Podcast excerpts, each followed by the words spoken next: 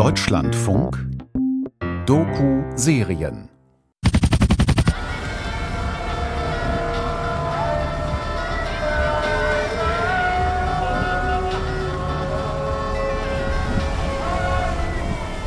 Wir haben über die Jahre die Amerikaner immer wieder dazu gedrängt, direkte Gespräche mit den Taliban aufzunehmen. Markus Potzel, Afghanistan-Sonderbeauftragter der deutschen Bundesregierung. Konkret haben wir im Juli 2019 in Doha eine Dialogkonferenz organisiert, wo es tatsächlich erstmals gelungen ist, Vertreter der Taliban mit Regierungsvertretern, mit Vertretern der Zivilgesellschaft Afghanistan zusammenzubringen. Botschafter Markus Potzel hat maßgeblich dazu beigetragen, dass die Friedensgespräche zwischen Taliban, US- und afghanischer Regierung jetzt stattfinden. Da ist eine Dynamik in Gang gekommen, die mich sehr überrascht hat. Äh, zwei Tage lang haben dann äh, Taliban und Afghanen aus Afghanistan zusammengesessen und haben sich äh, kennengelernt und haben sich ihre Standpunkte um die Ohren gehauen, um das mal salopp zu sagen. Und ähm, da ist schon was aufgebaut.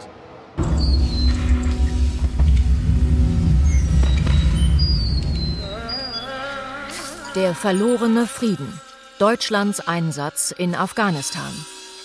Feature-Serie von Mark Turner. Folge 6 Countdown.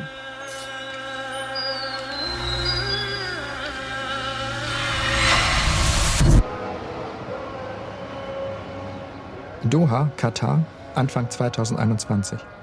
Eine Skyline rund um eine Bucht. Auf engem Raum drängen sich Hochhäuser aus Glas, Sandstein und Beton, gebaut nach allen denkbar möglichen Stilen und Traditionen. Maurisches Dekor umrankt knallharten Beton. Pop-Art trifft Wüste. Drehscheibe Katar. Hier sprechen Iraner mit Arabern, Araber mit Israelis, und deutsche Diplomaten mit den Taliban. Viele von denen waren in Guantanamo. Also ich äh, sitze da mit Leuten zusammen, die 10, 12 Jahre in Guantanamo gesessen haben. Das merkt man ihnen teilweise auch an. Inzwischen sitzen in den Hotelzimmern ringsum die Mitglieder der Verhandlungsdelegationen. Khalid Atanur vertritt eine Partei der sogenannten Nordallianz, die der amtierenden afghanischen Regierung nahesteht. Uh, uh, Allein die Tatsache, dass wir verhandeln, ist bereits ein Erfolg. Zum ersten Mal sitzen die Taliban einem Verhandlungsteam wie unserem gegenüber. Einem Team, das die afghanische Republik, das afghanische Volk vertritt. Und, was am wichtigsten ist, die Taliban sprechen mit Leuten, die das neue pluralistische und vielfältige Afghanistan repräsentieren. Aus einem anderen Hotelzimmer lässt der Vertreter der Taliban, Mohammed Naim Wardak, seine selbstbewussten Statements per Skype und WhatsApp in die Welt hinaus scheppern. 20 Jahre lang, so stellt er fest, dauere der Krieg nun schon. Die Kämpfe würden erst dann endgültig vorbei sein, wenn die Ursachen beseitigt seien. Zwei Jahre lang hätten die Verhandlungen mit den Amerikanern gedauert. Es werde weitere Zeit in Anspruch nehmen, bis man sich nun mit der afghanischen Regierung verständigen könne. Klar sei, zu Ende könne der Krieg erst dann sein, wenn sämtliche ausländischen Besatzer aus Afghanistan abgezogen sind. Mit der Organisation der Doha-Friedensgespräche schließt sich für Deutschland ein Kreis. Schon vor 20 Jahren, im Winter 2001, hatte die Bundesregierung am Bonner Petersberg die entscheidende Konferenz über Afghanistans Zukunft ausgerichtet. Die Petersberg-Konferenz 2001 hatte ja den Webfehler, dass die Taliban daran nicht teilgenommen haben. Im Nachhinein ist man immer schlauer. Sicherlich hätte man damals ähm, nicht davon ausgehen dürfen, dass die Taliban geschlagen waren. Aber das war damals ähm, die allgemeine Auffassung. Deutschland, das Land, das Pate für ein Afghanistan ohne die Taliban stand, jetzt steht es wieder Pate für ein Afghanistan mit den Taliban. Auf der afghanischen Regierungsseite sind im Wesentlichen dieselben vertreten, die schon vor 20 Jahren, 2001 in Bonn dabei waren. Also Hamid Karzai zum Beispiel, der frühere Präsident, Sayaf, äh, der Islamistenführer, Wer gehört noch dazu? Dostum, der ehemalige erste Vizepräsident und Usbeken-Führer. Also ja, illustre Namen, die wir aus den letzten 40 Jahren Krieg in Afghanistan durchaus kennen. Das gilt auch für Mohammed Atta, noch immer mächtiger Strippenzieher im Norden und langjähriger Gouverneur am deutschen Truppenstandort Masai Sharif. Atta hat schon noch Einfluss. Nicht zuletzt über seinen Sohn äh, Khaled Nur, der Teil des Verhandlungsteams ist. I know the road ahead is uh, very bumpy and Ich weiß, wir haben einen schweren und steinigen Weg vor uns. Wir stehen vor sehr schwierigen Verhandlungen. Aber ich bin vorsichtig optimistisch, dass wir zu einer politischen Vereinbarung kommen können. Zu einer Friedensvereinbarung. Wir glauben, dass dieser ganze Krieg sinnlos ist und dass die einzige Lösung in Verhandlungen besteht. So Attas Sohn, Khaled Atanur. Er ist nicht der einzige Sohn, der in Doha die alte Warlord-Generation der Nordallianz vertritt. Der Sohn oder ein Sohn von Dostum übrigens auch, Batur Dostum. Der ersten Warlord-Generation folgt also bereits diejenige der Kinder. Weltläufig, polyglott, an internationalen Unis ausgebildet. Und noch etwas ist seit 2001 auf Seiten der afghanischen Regierung hinzugekommen.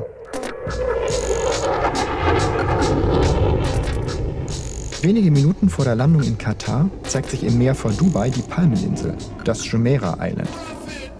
Sandbänke mit Baggern künstlich aufgeschüttet, in Form einer riesigen Palme, die wie gespickt mit Luxusvillen ist. Entstanden ist die Immobilienpalme in den letzten zehn Jahren, auch dank Investitionen aus Afghanistan. Wenn man zwischen Kabul und Dubai hin und her fliegt, trifft man halt immer wieder Politiker und Geschäftsleute, die da rüberfahren, die da Besitz haben die da wohnen, die da äh, investiert haben. Thomas Ruttig, Mitbegründer und Co-Direktor des renommierten Afghan Analyst Network mit Sitz in Kabul und Berlin. Er geht davon aus, dass afghanische Regierungspolitiker das Geld für ihre Villen in Dubai aus internationalen Hilfsgeldern abgeschöpft haben.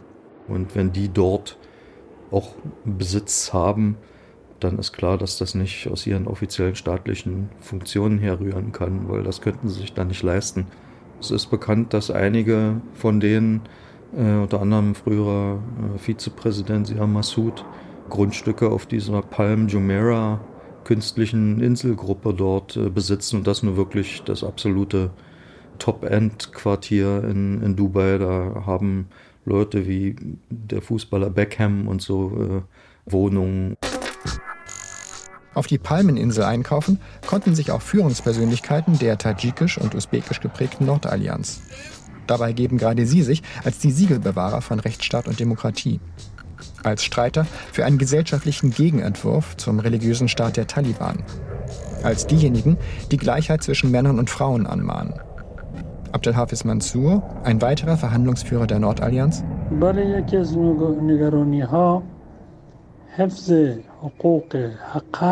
Als Islamische Republik ist für uns der Schutz von Frauenrechten enorm wichtig, der Rechte von Benachteiligten und faire Wahlen. Bei diesen Punkten gibt es aus unserer Sicht keinen Spielraum für Verhandlungen. Die Rechte afghanischer Frauen. Wie kein anderer Punkt steht dieser Punkt für den Ausgang der Verhandlungen. Wenn in den letzten 20 Jahren etwas erreicht wurde, so jedenfalls weltweit die öffentliche Wahrnehmung, dann wenigstens in den Sektoren Frauenbildung und Frauenrechte. Und deshalb verweist der deutsche Afghanistan-Sondergesandte Markus Potzel gerade bei diesem Punkt auf eine rote Linie. Wenn die Taliban an der Regierung beteiligt sein werden und versuchen durchzusetzen, Verhältnisse zum Beispiel, die zwischen 1996 äh, und 2001 geherrscht haben, sodass Frauen nicht allein das Haus verlassen dürfen, ich meine, dann ähm, wird es wohl sehr, sehr schwer werden, deutsche Steuerzahler davon zu überzeugen, äh, Steuergeld als Entwicklungshilfe in Afghanistan einzusetzen.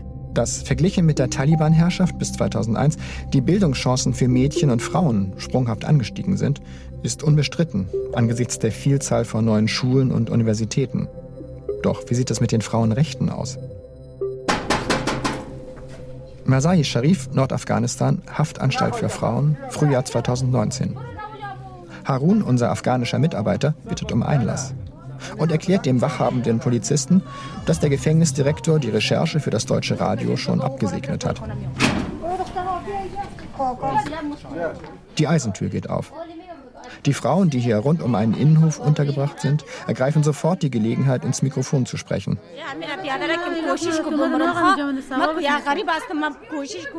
Die afghanische Regierung habe sie an diesem Ort vergessen, klagen sie. In einem mit Teppichen überdachten Verschlag sitzen zwei Frauen, die noch sehr jung zu sein scheinen. Das ist meine Schwester. Sie ist von zu Hause, von unserer Familie weggelaufen. Ich bin ihr hinterher, um sie zurückzuholen. Ich weiß nicht, was mir vorgeworfen wird und weshalb sie mich in diesem Gefängnis festhalten. Ihre jüngere Schwester kauert mit abgewandtem Gesicht auf ihrer Matte. Sie möchte sich nicht äußern. Unser Bruder hat uns zusammen aufgegriffen. Dann wurden wir hierher gebracht. Der Mann, der mit meiner Schwester zusammen ausgerissen ist, ist inzwischen wieder freigelassen worden. Aber wir beide sind noch immer hier seit zwei Tagen. Ich habe keine Ahnung, wie lange wir hier noch bleiben müssen. Sich als Frau von zu Hause zu entfernen, unverheiratet und noch dazu mit einem fremden Mann, ist in Afghanistan nach wie vor verboten. Seit dem Sturz der Taliban hat sich darin in der derzeit real existierenden Islamischen Republik Afghanistan nichts geändert. Verletzung von Anstand und guten Sitten. Bei vielen der hier Einsitzenden geht es genau darum. Und noch etwas anderes fällt auf, in diesem Frauengefängnis nur wenige Minuten vom deutschen Bundeswehrstandort Masai Sharif entfernt. Die Frauen, die hier einsitzen, stammen ausschließlich aus ärmeren Verhältnissen. Ein Zeichen für das, was sowohl Menschenrechtsorganisationen als auch internationale Geberländer seit Jahren monieren. Die Korruption in der Justiz. Reinhard Erös, Ex-Offizier der Bundeswehr und nun Entwicklungshelfer im Osten des Landes, Afghanistan ist nach Angaben von Transparency International das drittkorrupteste Land auf diesem Globus. Und das, nachdem wir 18 Jahre jetzt schon dort sind. Und Korruption heißt, es funktioniert alles nur, wenn man Geld hat.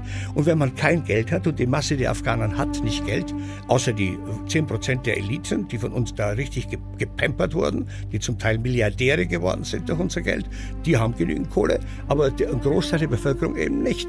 Und die sind darauf angewiesen, dass sie irgendwo gerecht Gerechtigkeit erfahren.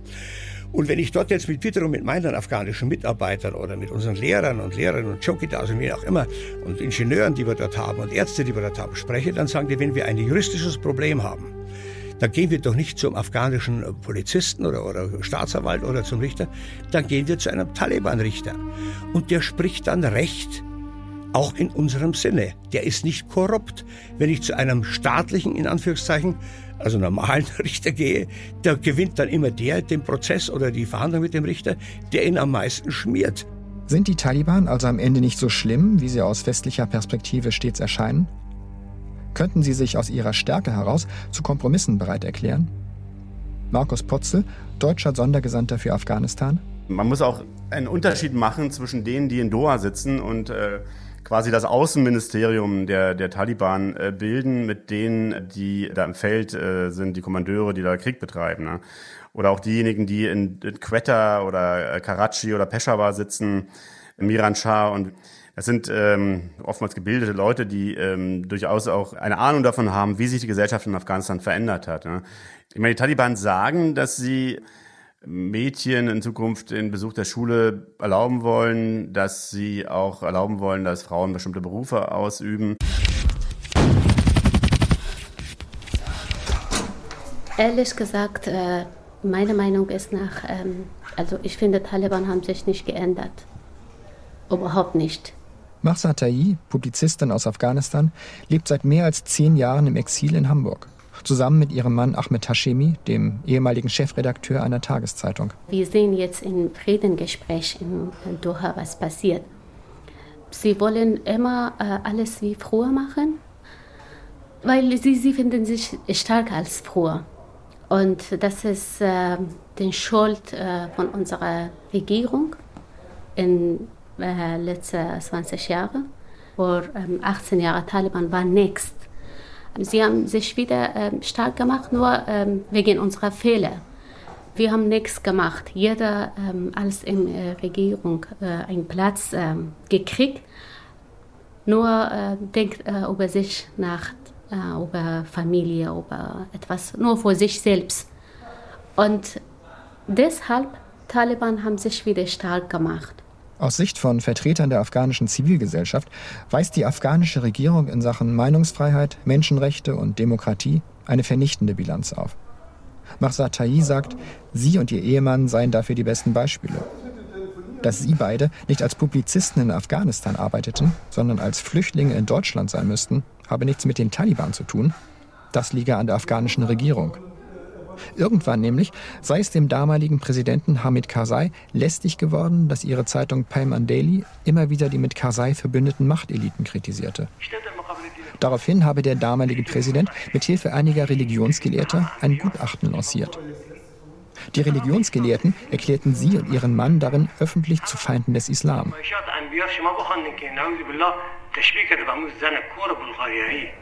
Kurz darauf seien Polizisten in die Räume ihrer Zeitung eingedrungen.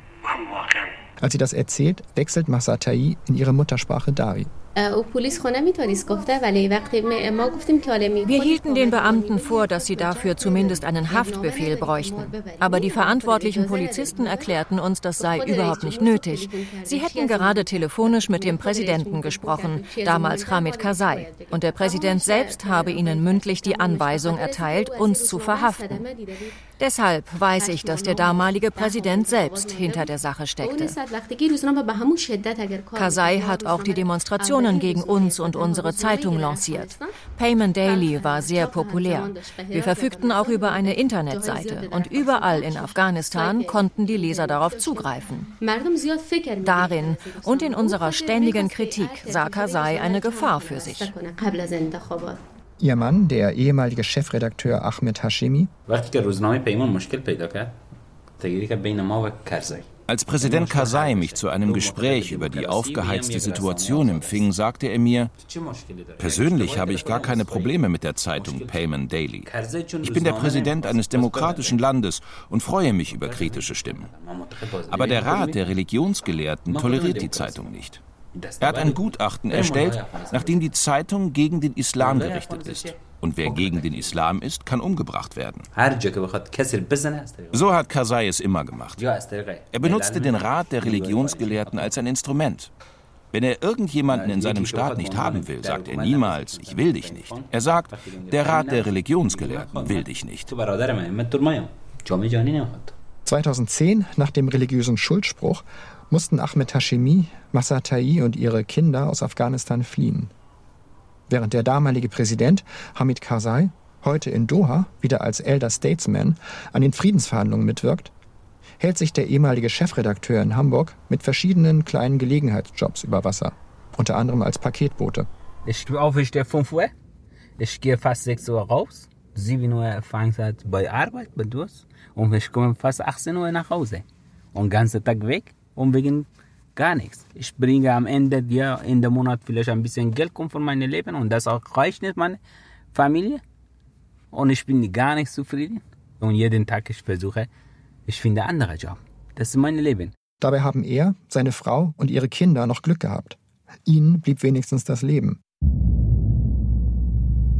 Zehn Jahre später hat sich die Lage nicht etwa gebessert, sondern deutlich verschlimmert. Seit dem Herbst 2020 rollt in Afghanistan eine regelrechte Mordwelle durchs Land. Innerhalb weniger Monate wurde ein halbes Dutzend bekannter Journalisten umgebracht. Yamas Yawash, Ilyas Daye, Malala Maiwand, Fardin Armini, Rahmatullah Nikzat, Freshta Kuistani, Bismillah Adel Aymak. Morde an unbequemen Chronisten der aktuellen Situation. Morde, die internationale Beobachter teils den Taliban anlasten, teils aber auch Gruppen, die mit der afghanischen Regierung in Kontakt stehen. Powerbrokern, Geschäftsleuten, Milizenführern. Die öffentliche Ordnung weicht einem Zustand der Gewalt, in dem zusehends unklar ist, wer und in welchem Auftrag wen beseitigt und warum. Hat die afghanische Regierung überhaupt noch Einfluss? Ist das Projekt des Nation Building endgültig gescheitert? Der militärische Sieg der Taliban, der zeichnet sich bereits ab. Es ist in der internationalen Diplomatie häufig die Rede davon, dass die Taliban in die jetzige Regierung integriert werden.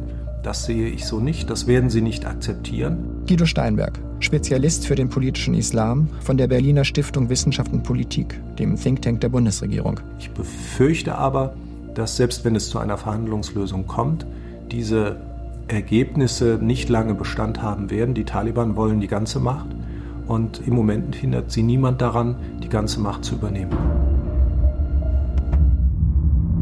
Natürlich sind die Taliban äh, militärisch stark, aber ähm, ich würde nicht sagen, dass sie gewonnen haben. Die haben nur nicht verloren. Ne? Markus Potzel, Afghanistan-Sondergesandter der Bundesregierung. Während wir als Allianz ähm, mit teilweise 150.000 Soldaten, ähm, also vor allem die Amerikaner, eben äh, nicht gewonnen haben. Ne? Äh, aber es gibt in so einem Krieg, ähm, glaube ich, keine Gewinner. Es gibt, glaube ich, nur Verlierer. Und ähm, daher ist es wichtig, dass es eine verhandelte Lösung gibt, ähm, die dem Krieg ein Ende setzt. Das heißt, in den Gesprächen wird sich auch die Verhandlungsdelegation der Republik äh, nur so weit bewegen, wie sie ähm, ihre roten Linien halt nicht aufgeben wollen. Also es wird noch ziemlich lange dauern, bis beide sich so weit angenähert haben, dass sie bereit sind, Kompromisse einzugehen. Zudem ist in Afghanistan seit 2015 ein Akteur aktiv, der nicht am Verhandlungstisch in Doha sitzt. Der Islamische Staat, IS.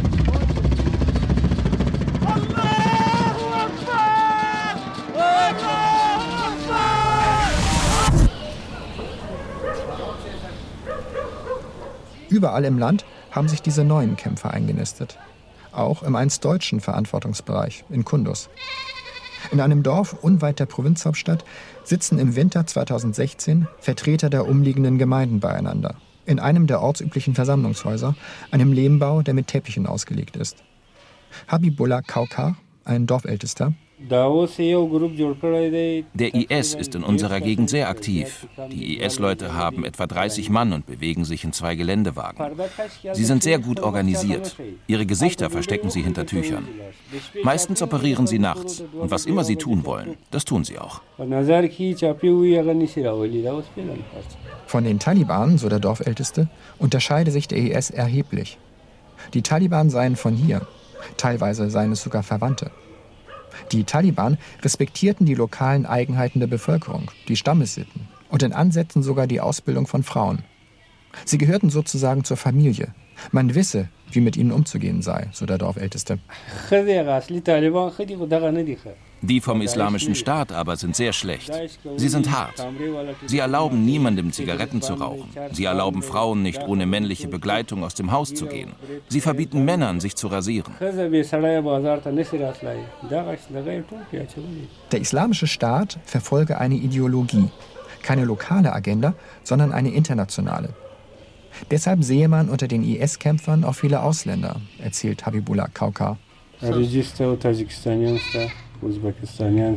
Unter ihnen gibt es Tadschiken, Usbeken, Tschetschenen. Allein 50 tadschikische Familien sind zusammen mit den Kämpfern hierher gekommen. Das Besondere am IS in Afghanistan ist aber vor allem, dass er seinen Anhängern verspricht, dass ein globaler Dschihad weitergeführt werden kann. Guido Steinberg, Experte für den politischen Islam von der Berliner Stiftung Wissenschaft und Politik. Wenn die Taliban das Land übernehmen, dann wird es einige geben, die den bewaffneten Kampf weiterführen wollen. Es gibt einen ordentlichen Prozentsatz von Taliban-Kämpfern, die nicht an den Grenzen Afghanistans stehen bleiben wollen. Da sprechen wir so von mindestens 10 bis 20 Prozent. Das sind auch diejenigen, äh, die dafür verantwortlich sind, dass internationale Gruppen aus ganz unterschiedlichen Ländern, angeführt von Al-Qaida, im Osten von Afghanistan immer noch äh, aktiv sind. Und es ist zu befürchten, dass wenn die Taliban einmal an die Regierung kommen, mit Verhandlungen oder ohne Verhandlungen, dass dann diejenigen, die den bewaffneten Kampf über Afghanistan hinaus äh, weiterführen wollen, dass die die Nähe des IS suchen. Die Taliban im Bündnis mit dem IS? Wird Afghanistan nach 20 Jahren internationalem Engagement wieder die Rekrutierungsbasis des internationalen Dschihadismus? Der Entwicklungshelfer und ehemalige Bundeswehroberst Reinhard Ehrus sieht das anders. Bei uns im Osten führen die Taliban so gut wie keine Anschläge durch. Wenn überhaupt, dann ist es der IS. Das ist wiederum etwas ganz anderes als die Taliban.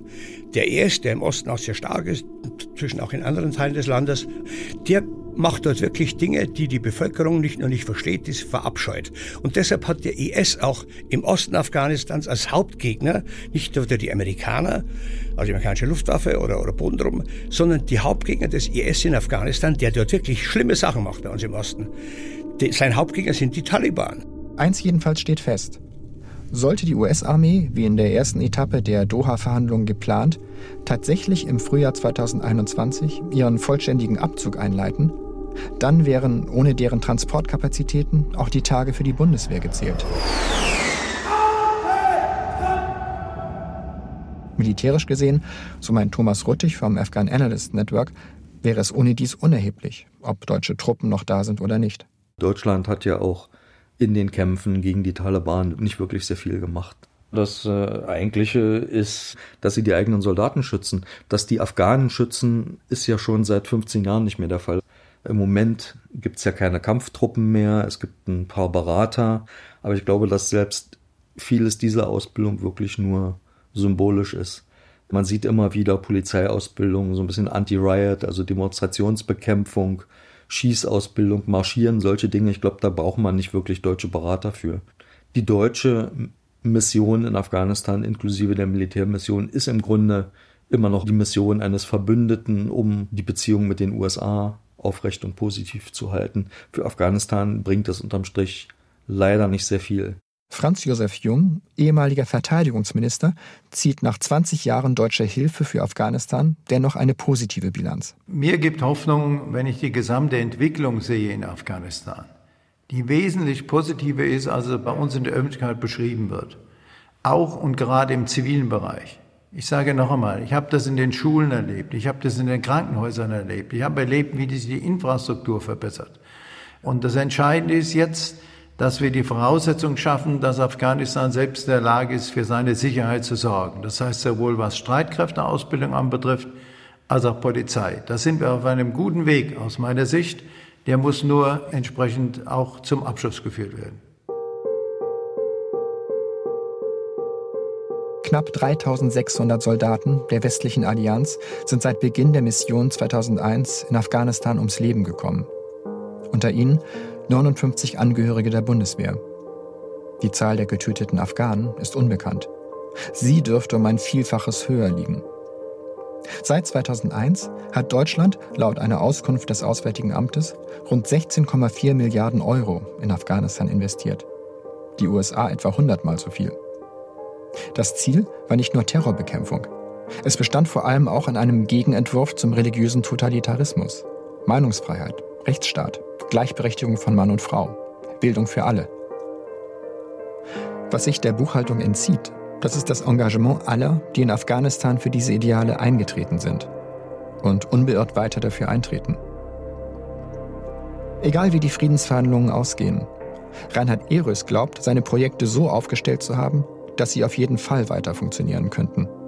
Ganz ohne Militärschutz, Mauern oder Stacheldrahtverhaue. Und auch in einer so unsicheren Gegend wie Ostafghanistan. Auch da läuft die Arbeit von beiden Seiten, was meine persönlichen Gespräche mit den Kommandeuren der US-Truppen betrifft. Und mit den sogenannten Taliban haben wir sowieso all unsere Projekte bisher immer abgesprochen.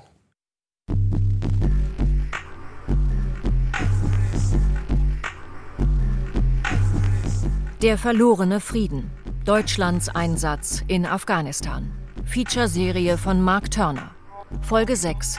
Countdown. Es sprachen Jochen Langner, Marion Meinker, Volker Risch, Katharina Wolter und der Autor. Ton und Technik Gunther Rose und Oliver Dannert. Regie Matthias Kapohl. Redaktion Wolfgang Schiller. Eine Produktion des Deutschlandfunks 2021. Alle Folgen auf hörspiel und feature.de.